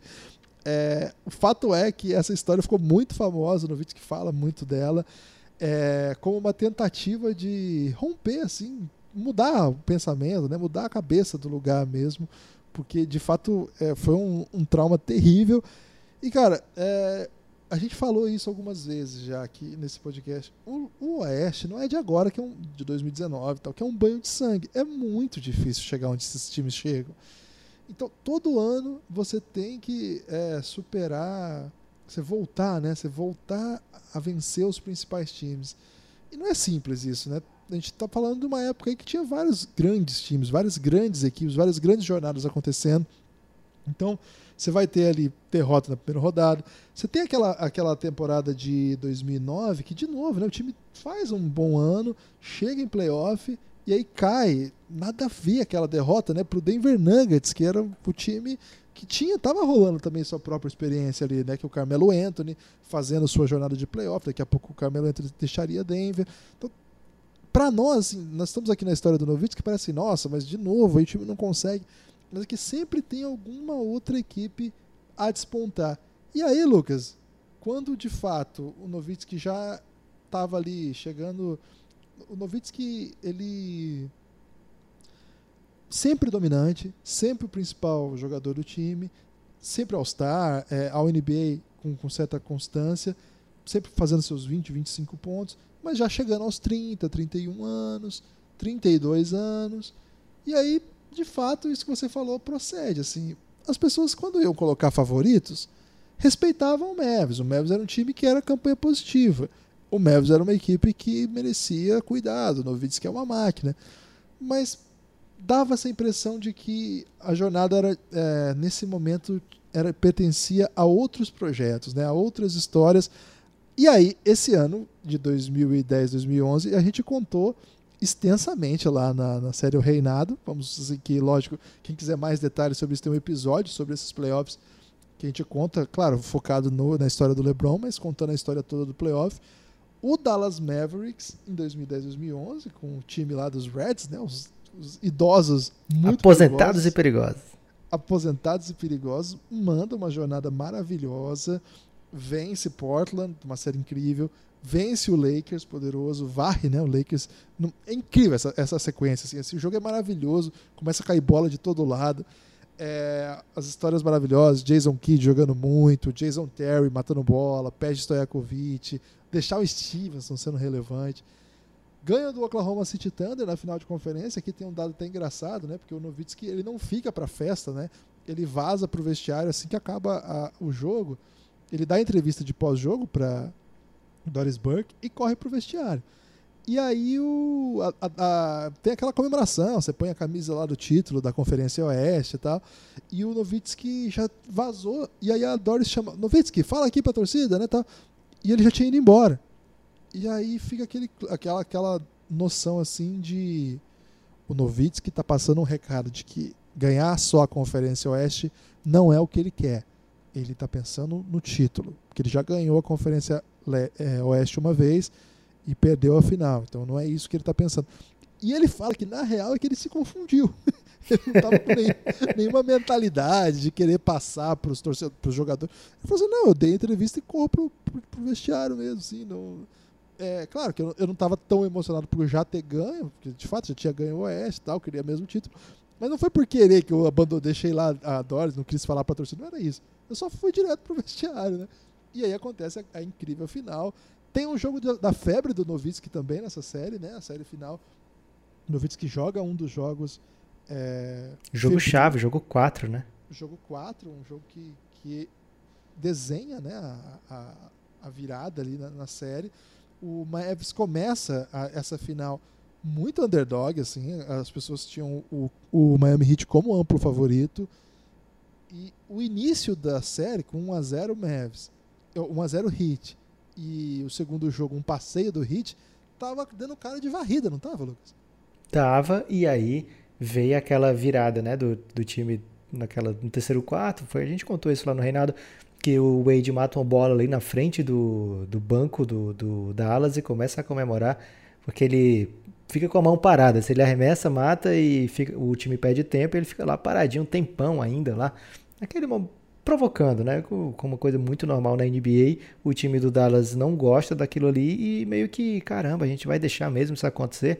E a partir dali o Dirk puxa uma virada estrondosa, né? Assim, que termina com game winner do Dirk Nowitzki, que termina numa run assim, de 9 para o Dirk e 3 para o Miami, né? É, então o Dirk Nowitzki é responsável direto por esse por esse playoff maravilhoso no jogo 1 do, das finais de conferência ele faz 48 pontos isso é normal para o Dirk pelo talento dele mas com 15 arremessos Guilherme com 15 arremessos Cara. de quadra 48 pontos assim botando logo o pé na garganta da juventude ali do, do OKC, né? Que tinha Kevin Durant, o Kevin Durant que depois vai trazer para o arsenal dele esse arremesso clássico do Dirk Nowitzki, né? Acho que é a pessoa assim com mais aptidão para tentar esse arremesso fora o Dirk. É, então foi um, um playoff mágico, como você falou, né? Toda uma história assim de cinema realmente acontecendo e no fim, na final, ganhando daquele time que era o grande vilão do momento da NBA, que tinha um dos trios mais laureados da história, né? No seu, no seu esplendor físico, no seu esplendor da juventude, LeBron James, Dwayne Wade, Chris Bosh se juntando para ser campeão, para dominar a NBA e esses jogadores do Dallas liderados por Dirk Nowitzki, todos os principais jogadores do time com mais de 30 já, é, os principais nomes do time, pelo menos, e alguns bem mais de 30, né? E mesmo assim, vencendo na final de uma maneira maravilhosa. O jogo 4 clássico, um jogo que ele está com, com febre alta e mesmo assim vence. E o pessoal do Miami, alguns não acreditam que ele estava com febre, Guilherme, porque ele estava jogando demais. É, então, cheio de histórias, né? Esse, esse confronto contra o time que tinha tirado o título lá de 2006, né? O título que era para ser do Dallas foi tirado pelo Miami. Eles têm a chance de dar essa tardiamente o LeBron tomou distraído, porque ele não tinha ganhado aquele título de 2006, mas aí o, o Dallas consegue dar o troco e vencer. Agora sim, Guilherme, para apontar como é um ano totalmente nada a ver, um ano totalmente fora da curva. Depois que o Dallas perde aquela final, o Dirk Nowitzki, lá de 2006, o Dirk e o Dallas vão para adivinha quantos playoffs que depois daquilo, Guilherme? Quantos? Nove playoffs. Desses nove playoffs, fora o ano do título, chuta quantas séries de playoffs o Mavs ganhou? Três. Uma série de playoff, Guilherme. Foram nada menos que sete eliminações na primeira rodada. Você estava falando do banho de sangue oeste. É isso, cara. Se você chegar lá com 50 vitórias, você está passível de ser eliminado na primeira rodada, porque o negócio lá é muito embaixo. É, então, é, foi um ano mágico, um ano atípico, um ano que só o basquete explica, Guilherme, só o esporte explica. Um ano que é, quer dizer que eles não se dedicaram tanto nos outros anos? Não é isso, né?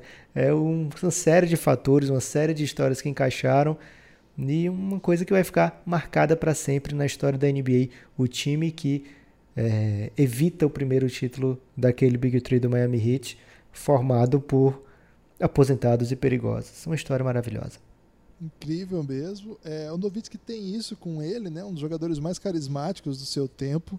Não me lembro de alguém tratando o Novitsky como vilão. Nunca, Lucas. Nunca, assim. Ele é muito querido pela galera, assim. É, todo mundo sempre torce por ele. É um cara carismático também, né? E, poxa, 21 anos no mesmo time, né? Acho que isso é uma coisa muito difícil. Claro, você tem que ser muito bom, senão os caras te mandam embora dali no ano cinco. É o primeiro perigo, Guilherme, aí do Jerry West, é dizer que o Doncic vai ser o maior jogador da história, porque imagina se ele o que é passar 21 anos na mesma franquia, 21, né? cara, é muito. O jovem não tem mais paciência para passar esse tempo todo no mesmo lugar. Não, e assim, mesmo vamos supor que ele consiga, o que é muito, muito difícil, ganhar, sei lá, dois títulos com o Mavs isso não quer dizer que ele é maior que o Novitsky, esse é meu ponto. Porque, na real, o Novitsky é muito mais do que títulos, né? O Novitsky chegou numa equipe... O Novitsky é uma rua. É uma rua, é isso. Ele é uma rua, ele vai ser uma estátua, ele vai, é uma lenda de Dallas. Tomara, né? Tomara que o Doncic consiga é, ultrapassar isso, mas vai demorar pelo menos 20 anos. Ele vai ter que esperar 20 anos para vê-lo. Segundo ano, 19, então, para vê-lo alcançar coisas similares, né? Novitsky jogou por muitos e muitos anos é, ainda depois desse título.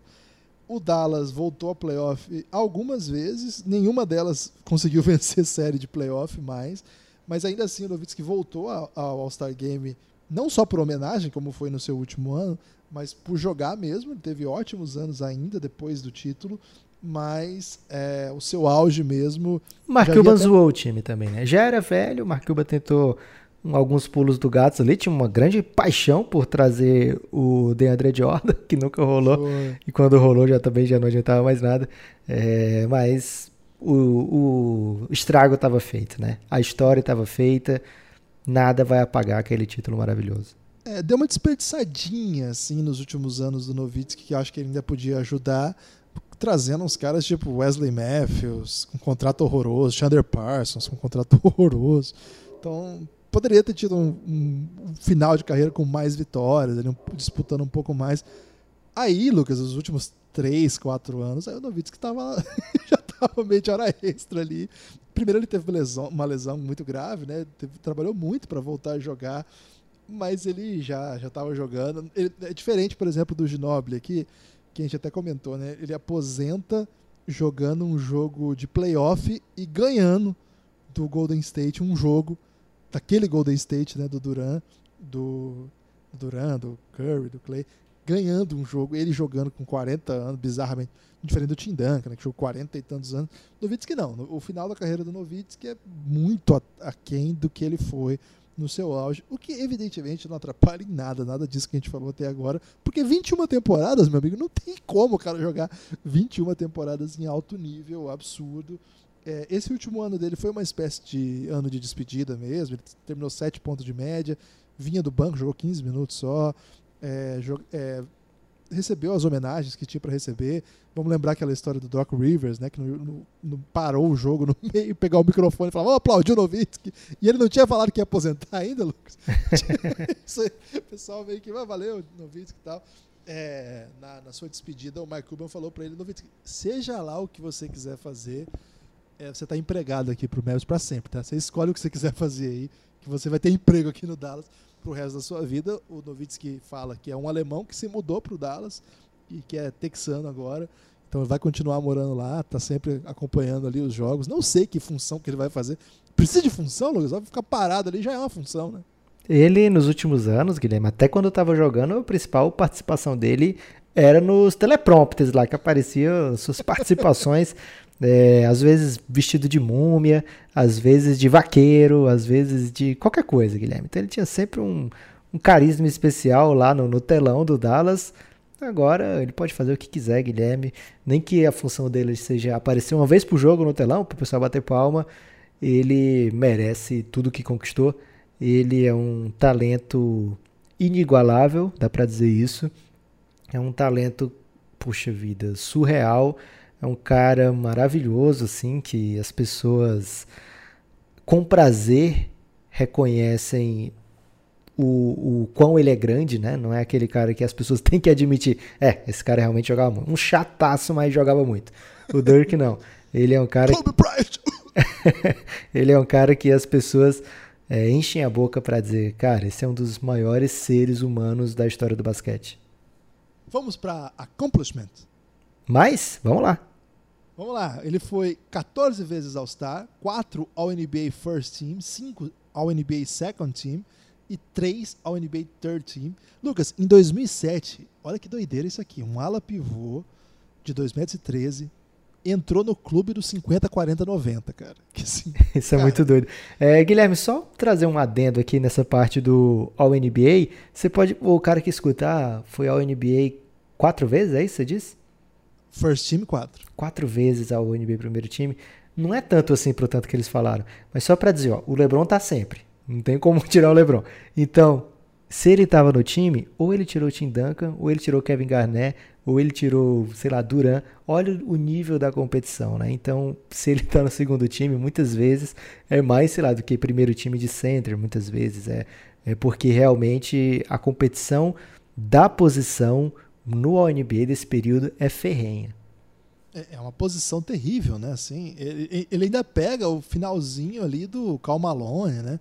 Cara, é doideira, é doideira total, assim. Só pra ter uma ideia, é, o ano que o, que, que o Nowitzki estreia tinha Cal Malone jogando ainda, era Malone Duncan, depois Duncan Garnett, depois Duncan Chris Webber, depois eles não botaram, só botaram Duncan e Shaq, é, Duncan Garnett de novo, Duncan Garnett, aí Duncan Nowitzki. Cara, é, Pedra, é, depois Nowitzki, Shaq sem Duncan. Depois o, o Duncan, Stoudemire e Nowitzki pegaram ao first team. Depois começa o Dwight Howard ganhar prêmio também, então só fica um ala, né, que é o Garnet. Cara, é doideira, é doideira total. Então esses nove seleções da NBA entre os três é, é mostra bem o nível que ele jogava, né? Do, dos dos caras que foram tratados aqui no El Gringo, não teve assim ninguém nem que roçasse, né? Assim, era, é, é muito, muito superior mesmo. É um cara monumental. Esse 50, 40, 90, só para lembrar, de repente a pessoa está começando aqui pelo, pelo Novitsky, Lucas. 50, 40, 90 é, é aproveitamento de arremesso que os jogadores têm. 50% de 2, 40% de 3, 90% de lance livre. É um clube raríssimo, que geralmente são armadores, né? Que tem, ou alas. Mas um, pivô, um ala pivô ter esse número é absolutamente exótico, né? Ganhou três vezes o campeonato de. Eu, desculpa, ganhou uma vez o campeonato de três pontos da NBA, que é uma, é um dado interessante para a posição também, né? É, já falamos do MVP, MVP das finais, claro, quando foi campeão em 2011, e MVP de 2007, entre outros tantos títulos, é, títulos individuais. É, nesse caso aqui, é título individual de seleção, mas fazendo o time vencer, né? Não é assim, era o cestinha do campeonato. Tipo o Oscar Schmidt, era o cestinha do campeonato, o Brasil não ganhava de ninguém. Não, ele ficava em terceiro, ficava em quinto, ficava em quarto, classificava o time para coisas grandes tá? É um cara de outro nível mesmo. É... E Lucas, tem uma história, é, a última que eu conto hoje, prometo, que eu gostei muito, que na, na premiação o, na premiação, na aposentadoria lá do, do Novitsky, na cerimônia de aposentadoria, bota fora do Novitsky, o Rick Carlisle, técnico campeão de 2011 e técnico do Novitsky e técnico do Dallas até, até hoje, técnico do Novitsky em todos os anos seguintes, ele diz o seguinte, né? Ele, tra ele chama a filha dele e para ela dar um abraço pro Novitsky. E ele fala assim: "Olha, essa é minha filha, ela tá ela chegou aqui com acho que quatro anos, coisa assim. Chegou aqui criancinha, e o único motivo pelo qual ela nunca precisou trocar de colégio na vida é esse cara aqui, o Novitsky. Sim, querendo dizer, claro, que por conta do Novitsky, ele nunca foi demitido do Dallas. É, e ele falou assim: agora eu tô tranquilo que ela tá indo pra, pra, pra universidade já. tá ciente aí que a coisa pode não terminar bem.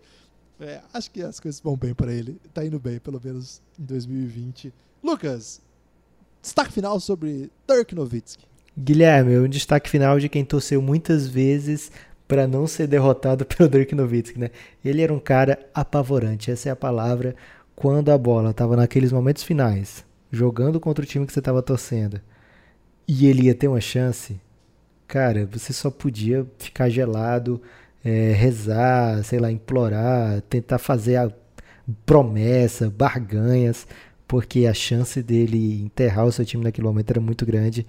E acho que esse é um grande, uma grande conquista né, do, de um jogador. Ser muito, muito, muito temido, saber que você quer que qualquer outra pessoa do outro time arremesse, mesmo seja completamente livre do que esse cara completamente marcado quando é a situação da bola decisiva. Dirk Nowitzki era um cara virtualmente imparável e um assassino das áreas, diria Sorin. Juan Pablo Sorin falar, é um assassino das áreas. Ele já falou isso sobre alguém? Ele fala do Messi, né? É o assassino das áreas. Mas sobre o Novitsky ele não falou isso. É porque ele não tem esse conhecimento, Guilherme, mas ele falaria. Ok. O meu destaque final, Lucas, é um dado só que é, guardei para esse grande momento. Novitsky é em 2020, não sei por quanto tempo ficará assim, mas é em 2020, imagino que bastante, o sexto maior pontuador da história da NBA. Atrás só de Karim, Cal Malone, Kobe Bryant, LeBron James e Michael Jordan. Lucas, isso é grandeza, isso é uma lenda, uma grande oportunidade nossa aqui para falar desse cara. Novitsky, obrigado por tudo, carreira incrível. Em breve, mais um novo episódio do El Gringo aí no seu ouvido. Você não aprendeu nada em alemão para falar aqui para ele? Um recadinho para ele? Ich liebe Nowitzki.